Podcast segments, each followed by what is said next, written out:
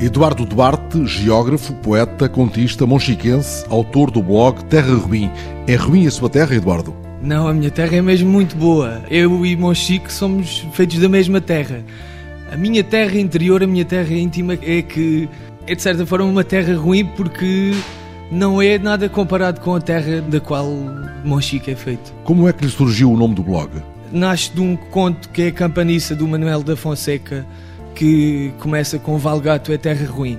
E é só por aí. Achei que era uma combinação boa e, e tendo eu todas as minhas raízes telúricas, levou-me a adotar esse nome. Você está no blog como se estivesse no alto da serra, vendo às vezes Valgato e muitas vezes vendo mais do que a própria terra? Estou no blog como quem está numa serra a ver-se a si próprio. E o facto de ser geógrafo fez com que olhasse de uma dada maneira esta serra que conhece tão bem? O processo foi ao contrário. Eu sempre adorei a minha terra, eu sempre me senti parte da sua paisagem, sempre me senti mais como um fruto qualquer que nasce nos campos desta serra e foi isso que me fez escolher isto para mim. Foi o que sempre quis, foi ser geógrafo na minha terra. E onde é que gostava de levar um amigo que não conhecesse a serra? Gostava de levar ao, ao Alto da Foia, porque é o ponto mais alto. E por uma razão muito simples. A partir daí, nós temos noção da nossa grandeza e simultaneamente da nossa pequenez. E creio que esse é o lugar onde levava as pessoas, até porque há um texto bastante curioso que foi escrito pelo Miguel Torga em 1977. Foi quando ele teve na Foia, que resume muito bem aquilo que nós somos, quer a nossa serra, quer o nosso povo português. Quando ele diz que Portugal é isto, um panorama inolvidável, um panorama que vai do Minho até Sagres, creio que é assim que ele diz, e que diz que não temos juízo, não temos civismo, falta-nos a riqueza, mas deu-nos Deus um caleidoscópio único no mundo para suprir o resto. O resto que é só amargura.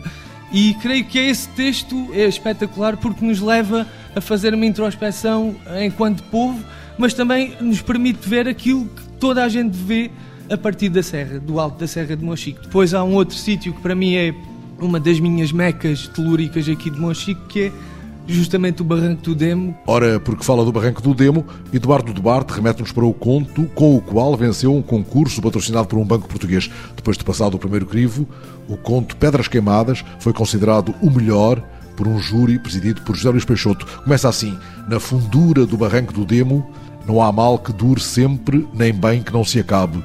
A crueza de um e outro funde os anos em duas estações só. Muitas das pessoas dizem que este é um conto triste.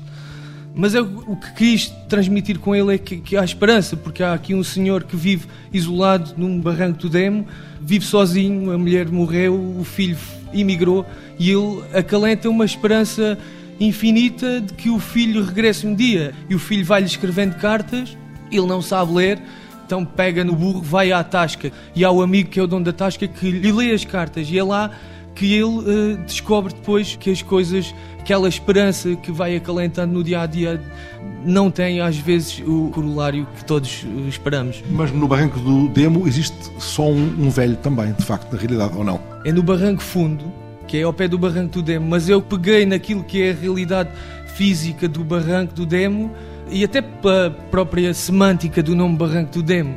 Peguei nesse senhor que vive isolado nesse monte. E transportou-o para o Barranco do Demo, um lugar para o qual muitas placas nos chamam nas voltas da serra. É um rochedo, é um rochedo encaixado, um vale bastante encaixado, onde o homem não consegue chegar facilmente, mas consegue chegar através daquilo que nos individualiza mais, que é a capacidade de sonhar, e foi através da capacidade de sonhar que este personagem do conto consegue manter viva a sua esperança e que nós todos no dia a dia conseguimos manter viva a nossa própria esperança também. Eduardo Duarte, 30 anos, geógrafo, poeta, contista, autor do blog Terra Ruim, levando-nos ao Barranco do Demo ou à Foia, o lugar mais alto a sul do Tejo, sobre o qual escreveu: É aqui contemplar abismos no cimo destes fragões ciclópicos que vou enganando a fatalidade inevitável dos sete palmos de paz que me esperam.